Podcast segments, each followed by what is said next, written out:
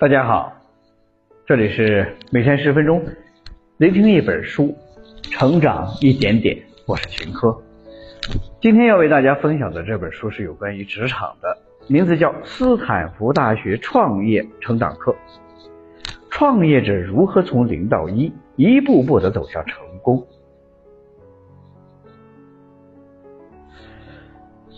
想知道最有用的创业课，斯坦福大学。和著名的硅谷孵化器 VC 公司研发的创业课程是怎样的吗？想要知道李笑来老师丰富的创业经历中总结出来最热血沸腾也最精华的部分吗？这本书将为你揭晓所有的答案，把神秘而不可知的创业成功要素系统化、具象化，为你解决创业过程中的各种疑惑。本书的作者李笑来。前新东方名师，著名的天使投资人，中国比特币的首富，新东方时期著有 TOEFL 核心词汇二十一天突破，为广大考生必备书籍。后著作有把时间当作朋友，新生七年就是一辈子等个人成长类的相关书籍。他的通往财富自由之路专栏的订阅量超过了二十一万。总营业额超过了四千万元。通过本书的聆听，您将获得以下两个层面的提升：一、创业者具备的特点；二、创业的三要素。下面我会用大概十分钟左右的时间来为你解读本书的精髓。在全民创业的时代，死守着一份工资，望着。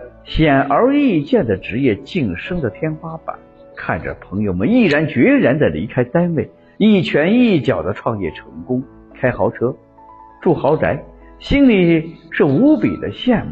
为什么有些人就能创业成功，而大多数的人只能看着别人吃肉，自己却只能在是否要创业、怎么创业的矛盾和纠结中浑浑噩噩的过日子呢？我们今天要讲的。斯坦福大学创业成长课将完美的解答这个问题。本书基于美国硅谷顶尖孵化器维 C 和斯坦福大学联手打造的如何创业的课程，总结互联网趋势下产品、市场、团队等方面的创业干货，对有创业意愿的人有着极大的参考和帮助价值。本书的作者李笑来创业经验丰富。通过财富积累，李笑来成为中国比特币的首富，并创立比特基金，专注于互联网比特币的相关领域。好了，接下来我们来谈本书的核心内容。我将从两个部分来为大家解读。第一个部分是创业者具备的特点，第二个部分是创业的三要素。首先，我们从第一个部分开始，创业者具备的特点。创业者和一般的人究竟有什么不一样？斯坦福大学创业成长课总结了创业者的三个特点，这些特点让他们出类拔萃、与众不同。第一个特点就是关注进步。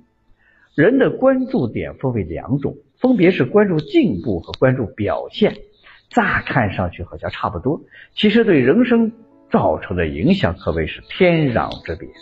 关注进步的人，焦点在于自己今天是否比昨天强，是不是又学会了新的东西；而关注表现的人，焦点则在于自己在人群里是不是表现的最好，别人对自己的看法如何。因为太在意自己一定要表现得好，所以有可能失败的事情，他们就不会去做尝试，从而错失了很多成长的机会。创业者只有做到不在意别人的眼光，培养关注进步的习惯，才能获得持续的成长。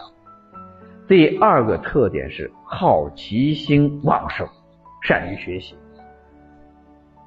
在任何创业的领域，都需要深度的了解行业技术，特别是在各行各业发展日新月异的现在，保持终生学习的习惯非常重要。创业者一般对任何事物都保持旺盛的好奇心，在短时间内集中精力，对第一次涉足的领域从了解到逐渐的精通，最后成为这个领域的专家。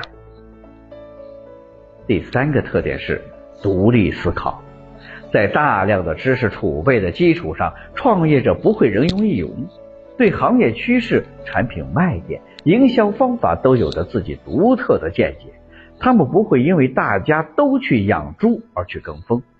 而会冷静客观的判断自己对这一行业是否有透彻的了解，是否有技术或者人才方面的优势，各方面权衡后才会真正的开始动手。第二个部分，创业的三要素。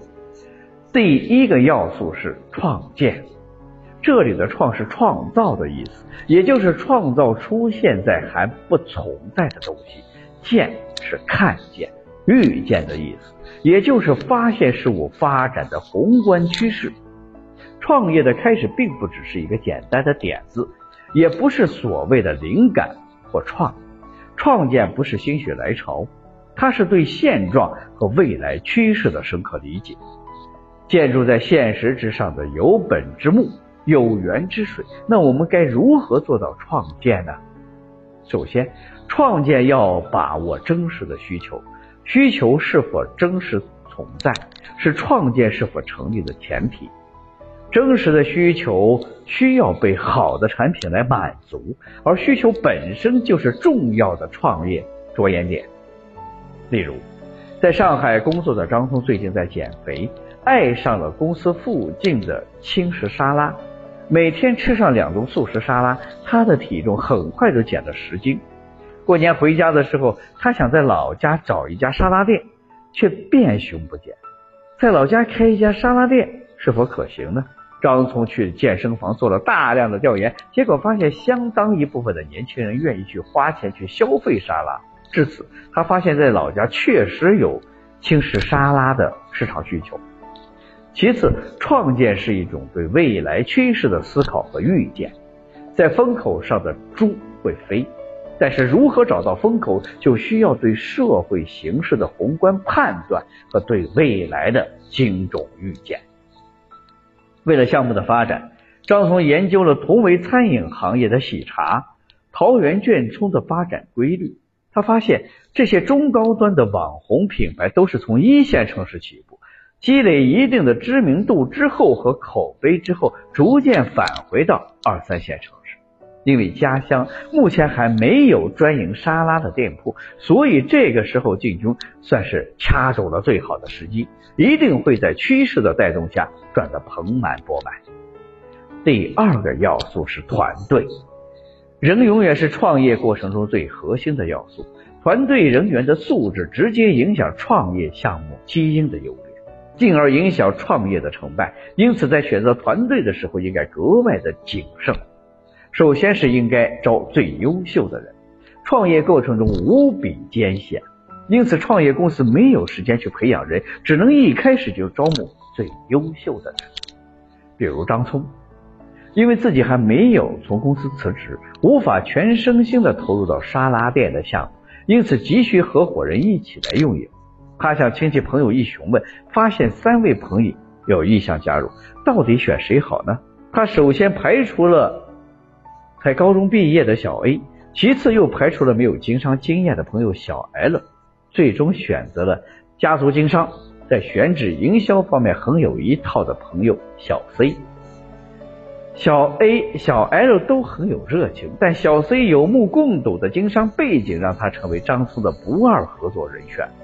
创业团队当然要找在领域内最优秀的人，其次是应该保持小团队。有足够多的例子证明，人数少的小团队更有可能具备核爆炸能力的适应规模。小团队更容易发挥每个人的积极性和创造力。张聪在选择了小 C 之后，两个人商量，一个人负责沙拉产品的打磨，一个人负责店面管理和营销，不准备再扩大团队规模。毕竟两个人商量好，但四个人、五个人就不好说了。店面的经营方向也就更加难以取得统一。第三个要素是产品，产品是创业的核心，创业者应从创建出发，通过团队合作做出完整的产品，用以解决使用者在某方面的需求。产品的打磨是一个长期的过程，它需要两个阶段。第一个阶段是前期针对少量用户的阶段，在创业前期，应依据少量初始用户的要求进行多轮的产品改进。以充分满足这些初始用户的需求，用户会将使用体验传递给身边的人，进而打开产品的影响力。张聪和小 C 为了节约成本，选择以外卖的方式经营沙拉。张聪通过试吃多个品牌的沙拉，采购优质的鸡胸肉、面包麸皮等原材料，调配出口感最清新的沙拉。在订单发售的过程中，他们特别注重客户的意见，会询问对沙拉的改进建议，并在此基础上调整配方。在客户的支持下，一个月内，张聪的沙拉店就实现了营收平衡。第二个阶段是做有灵魂的产品阶段，优秀的产品应该有自己独特之处，这种特质就是产品的灵魂所在，它让呈现出不可替代的光芒。外卖成功的打响之后，张聪和小 C 准备开办实体店。为了充分体现沙拉店健康清新的形象，两个人亲力亲为的进行店面设计。经过十多轮的精心调整，终于定稿了。两个人从客户的需求出发，通过书吧、休闲角的设计，让客户可以在店里轻松的读书、处理工作事务。简洁明快的装修风格，配上种类丰富又可口的沙拉，还能提供健身房的优惠券。有灵魂的沙拉店一开业就受到了年轻人的欢迎。讲到这儿，这本书的内容基本上就已经讲完了。下面我们一起总结一下。首先，我们讲了创业者的三个特点，分别是关注进步、善于学习和独立思考。